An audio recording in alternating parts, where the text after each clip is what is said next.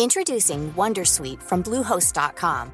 Website creation is hard, but now with Bluehost, you can answer a few simple questions about your business and get a unique WordPress website or store right away.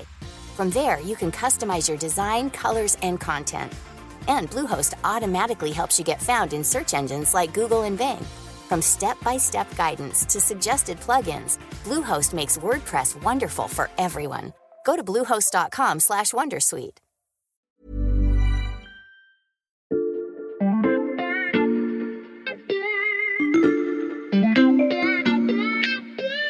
Salut, c'est Margot Lanuzel. Cette semaine dans La Loupe, je vous propose d'écouter ou de réécouter notre série sur l'histoire de l'Ukraine.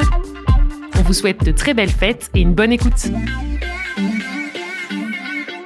Depuis le début de la semaine, on fait des sauts dans le temps grâce à notre livre d'histoire spécialement concocté pour la loupe. On approche à grands pas de l'époque contemporaine et vous écoutez donc le quatrième et dernier épisode de notre série sur l'histoire de l'Ukraine. Une histoire parfois détournée, souvent niée par la Russie de Vladimir Poutine, vous l'aurez compris. On tourne les pages de ce livre avec l'historien Yaroslav Lebedinsky. Il est toujours avec nous en studio pour ce récit final. Bonjour Yaroslav. Bonjour Margot. Après l'épisode d'hier, on avance seulement de quelques chapitres. De la Révolution de 1917, on passe à la Seconde Guerre mondiale. Oui, une époque et un personnage de ce jour qui sont bien sûr extrêmement controversés. Ça donne déjà envie, c'est parti pour ce dernier portrait. Épisode 4, Stéphane Bandera, nationalisme ou nazisme.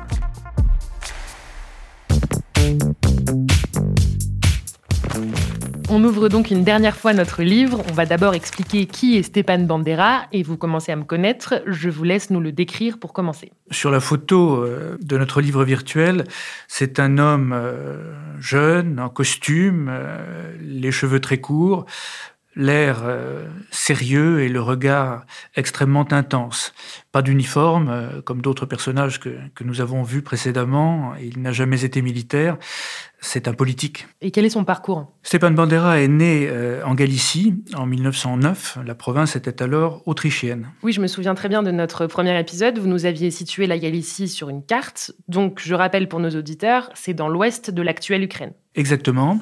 Son père est membre du clergé gréco-catholique, ce qui représente en fait le vivier d'intellectuels patriotes de la Galicie. Le jeune Stéphane grandit, il a fait des études d'agronomie à l'université de Lviv.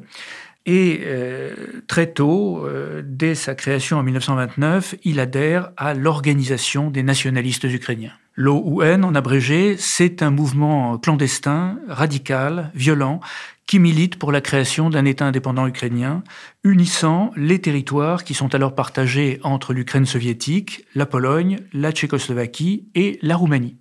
Et cette organisation professe un nationalisme extrême, influencé par les modèles autoritaires, on pourrait dire fascistoïdes, qui sont alors populaires dans différents pays d'Europe. Mmh. Elle développe une action terroriste contre la domination polonaise.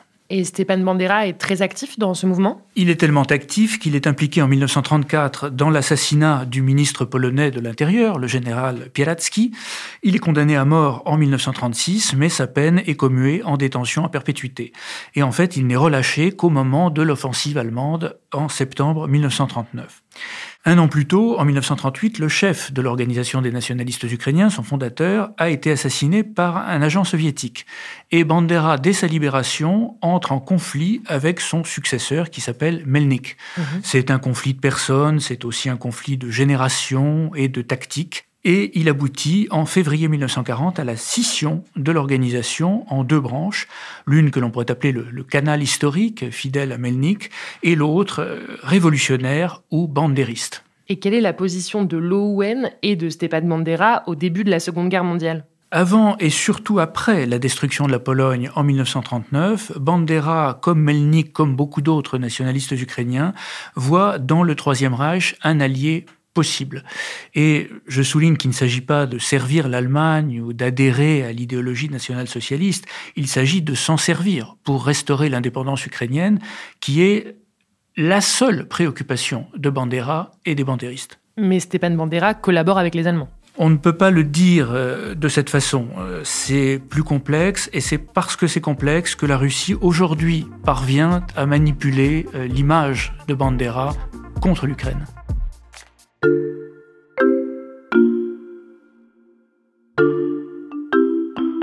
Yaroslav Lebedinsky, vous venez de nous dire que Stepan Bandera voyait l'Allemagne non pas comme une alliée, mais comme un moyen de restaurer l'indépendance de l'Ukraine. Est-ce qu'il y parvient? Il essaye. Au début de la guerre germano-soviétique, euh, deux bataillons formés euh, de bandéristes participent à euh, l'opération Barbarossa.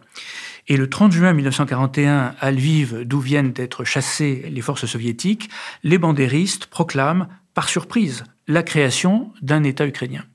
Cette initiative contrarie les Allemands qui n'avaient pas été consultés, et le 5 juillet, Bandera est arrêté. Les Allemands lui demandent de retirer euh, la déclaration d'indépendance. Il refuse et euh, quelques mois plus tard, en janvier 1942, il est interné dans le camp de concentration de Sachsenhausen où il reste jusqu'en septembre 1944.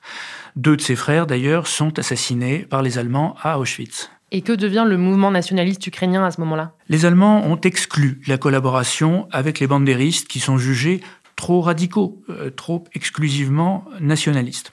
À partir de 1943, il existe en Ukraine une armée insurrectionnelle ukrainienne, ce que l'on appelle l'UPA, qui est dominée par les bandéristes, qui défend donc le programme bandériste, et cette armée lutte aussi bien contre les Allemands, qui entament à ce moment-là leur retraite, que contre les Soviétiques qui reviennent, et contre les Polonais en Ukraine occidentale. Donc si je reviens à ce qu'on disait tout à l'heure, Bandera est arrêté, interné et exclu par les Allemands. On ne peut pas vraiment dire qu'il collabore. Non, il refuse obstinément de collaborer avec l'Allemagne tant que l'Allemagne n'admet pas l'existence d'un État ukrainien, ce qui ne s'est pas fait.